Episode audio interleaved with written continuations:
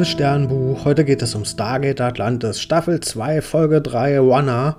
Und ja, wir sehen jetzt tatsächlich mal die neuen Leute, die durch Stargate von der oder mit der Daedalus von der Erde nach Atlantis gebracht wurden und die ja, die erforschen Dschungel auf einem fremden Planeten und dieser Planet hat eine richtig krasse Sonne und ja, die hoffen jetzt, dass sie sich ja, von diesen Klimabedingungen hier Erkenntnisse erlangen können, die uns vielleicht auf der Erde mit dem Klimawandel helfen könnten. Also zum Beispiel, wie Pflanzen damit umgehen können mit diesem Klima und ja.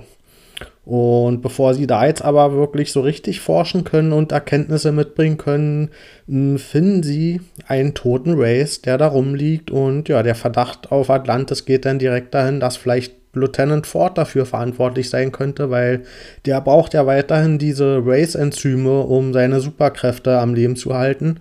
Und deswegen hat er vermutlich hier diesen Race getötet und sich seine Enzyme geklaut und ja, daraufhin kommt es direkt zu einem Streit mit dem Daedalus Commander und Shepard, weil der Daedalus Commander, der ist hier ein ziemlich militärischer Hardliner und der sagt, ey, wenn es wirklich fort ist, dann müssen wir den aus Sicherheitsgründen sofort töten, wenn wir schon die Chance haben. Während natürlich ja, Shepard Ford persönlich kennt und sagt, ey, wir müssen alles tun, um den zu retten und wir können ihn noch nicht so schnell aufgeben. Also hier der Commander der Daedalus, der sieht sich hier logisch im Vorteil und gerät hier schon wieder aneinander mit Shepard und ja, auf dem anderen Planeten auf der Suche nach Ford, da werden dann Taylor und Shepard direkt gefangen genommen, also die können sich dort nicht sehr lange halten und meine Theorie bewahrheitet sich hier. Sie wurden hier von Ford gefangen genommen und der sieht jetzt allerdings aus wie Jason Momoa und mm, ja, der hat auch seine Erinnerung verloren und der denkt, dass er der Spezialist Ronan Dex ist und mh, mm, der hat eben oft erzählt, dass er auf diesem Planeten auch Ford gesehen hat, aber unsere Vermutung ist, wir wissen ja, dass dieser Planet eine krasse Sonne hat und dass diese Sonneneinstrahlung die Leute verändert hat so dass das eben seine Erinnerung verändert hat und auch sein Aussehen und mh, mm, ja, deswegen ist eben die Theorie, dass dieser Jason Momoa, dieser Ronan Dex in Wirklichkeit Ford sein könnte. Allerdings findet McKay ja dann tatsächlich Ford auf diesem Planeten. Das heißt, zweimal Ford kann auf diesem Planeten nicht sein. Also, mh, mm, vielleicht ist es doch nicht Ford gewesen, sondern das ist wirklich dieser Ronan Dex. Und ja, McKay findet also Ford und Ford er erläutert auch direkt seinen Plan, den er hat, nämlich findet ja das ziemlich gut, wie er sich entwickelt hat mit diesen Race-Enzymen. Die haben ihn nicht, nämlich super stark gemacht und deswegen will er jetzt von anderen Race die Enzyme klauen und die komplette Atlantis-Truppe damit auch verstärken.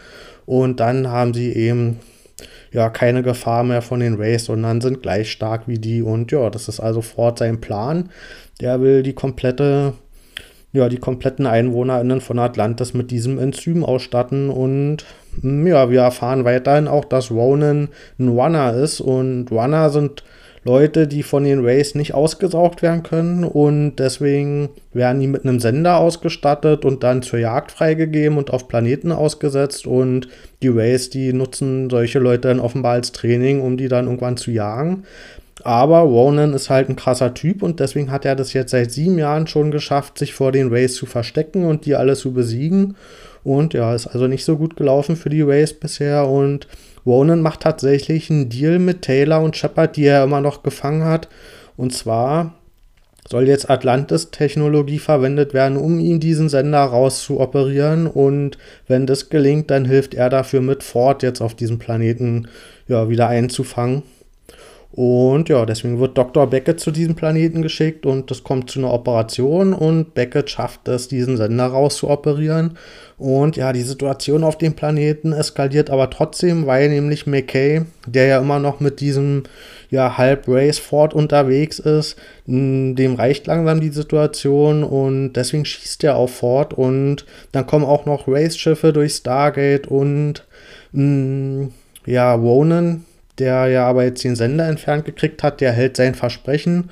Und dem gelingt es dann, McKay von Ford zu befreien, der natürlich fuchsteufelswild ist, weil McKay den ja angeschossen hat und mh, damit übernimmt dann irgendwann diese aggressive Race-Seite von Ford, also der verliert die Kontrolle und geht auf McKay los und will ihn umbringen, aber Ronan rettet dann McKay in letzter Sekunde und ja, der schafft es auch Ford relativ gut zu überwinden. Und es kommt zu einem Showdown zwischen Shepard und Ford, eine recht emotionale Szene. Und ja, bei Ford merkt man hier vor allen Dingen dieses Ring zwischen der Ford-Seite, der menschlichen Seite und der Race-Seite. Also ja, ob er jetzt nun wirklich irgendwie die Ruhe bewahrt und mit nach Atlantis kommen will, ob er den Leuten traut oder ob er sich eben auf diesen Kampf einlässt und sein einziger Ausweg ist dann tatsächlich, dass er sich von diesen Race-Schiffen wegbeamen lässt. Und ja, so geschieht es dann auch. Die Race-Schiffe beamen den weg und die anderen Leute können zurück nach Atlantis fliehen. Und ja, der Daedalus-Commander, der sieht sich jetzt hier natürlich im Recht, weil Ford ist jetzt bei den Rays und der Daedalus-Commander sieht jetzt die Gefahr, dass Ford denen die ganzen Infos über Atlantis geben kann. Aber naja, was sollen das schon für Infos sein? Die können ja hier ihre Sicherheitscodes auf Atlantis ändern und mh, hm, ich meine, dass es die Erde gibt mit ganz vielen Menschen und so weiter und wo Atlantis sich befindet.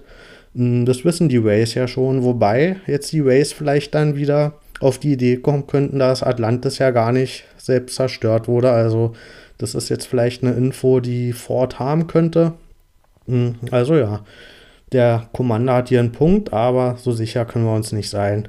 Und ja, wir schicken dann auch noch eine Sonde durch Stargate zu Ronans Heimatwelt und dort erfahren wir dann, dass diese Heimatwelt von Ronan komplett ausgelöscht wurde. Also dort hat niemand überlebt und ja, all die Leute, die er jemals kannte, die gibt es nicht mehr. Ich gebe der Folge 9 von 10 Sternen. Das hat eigentlich als sehr klassische Predator-Setting-Folge angefangen. Also hier relativ 0815 in so einem Dschungel, wo so eine Militäreinheit eben gegen SupersoldatInnen und Aliens kämpft. Aber die Folge hat da doch ein paar interessante Kniffe gehabt und hier sind einige von meinen Wünschen in Erfüllung gegangen. Nämlich haben wir die neuen Mitglieder jetzt direkt gesehen. Und ja, die haben zwar hier nicht so besonders große Rollen gekriegt und die werden auch keine Hauptfiguren werden. Und ja, am Ende sind die auch nur Kanonenfutter, aber zumindest fühlen die eben dazu, dass Atlantis sich ein bisschen größer anfühlt, weil hier nicht mehr jetzt immer die gleichen fünf Personen rumtanzen, sondern ja, auch einfach mal neue Gesichter zu sehen sind. Von daher zumindest der Zweck erfüllt. Und meine Theorie hat sich hier bewahrheitet, dass Ford sich in Jason Momoa verwandelt hat. Zumindest haben die Atlantis-Leute das ganz kurz gedacht, auch wenn es sich dann als falsch rausgestellt hat. Aber das zeigt, dass die das auch gedacht haben, dass die Idee gar nicht so abwegig war. Und ja, ich fand es ganz gut, dass hier der Handlungsstrang mit Ford noch nicht final gelöst wurde, sondern dass hier nochmal eine Wendung gekommen ist und der von den Rays weggebeamt wurde, weil ich finde, der Handlungsstrang, der hat noch ein bisschen mehr Potenzial und deswegen freut mich, dass, dass der hier noch nicht zu schnell zu Ende geführt wurde. Und ja, was das in der Folge aber rausgerissen hat, das ist mal wieder Rodney McKay, der hat hier großartige Dialoge gehabt und ja, sowohl als er hier mit diesen Militärleuten durch den Dschungel geirrt ist, aber vor allen Dingen dann auch später mit ja, Leutnant Ford.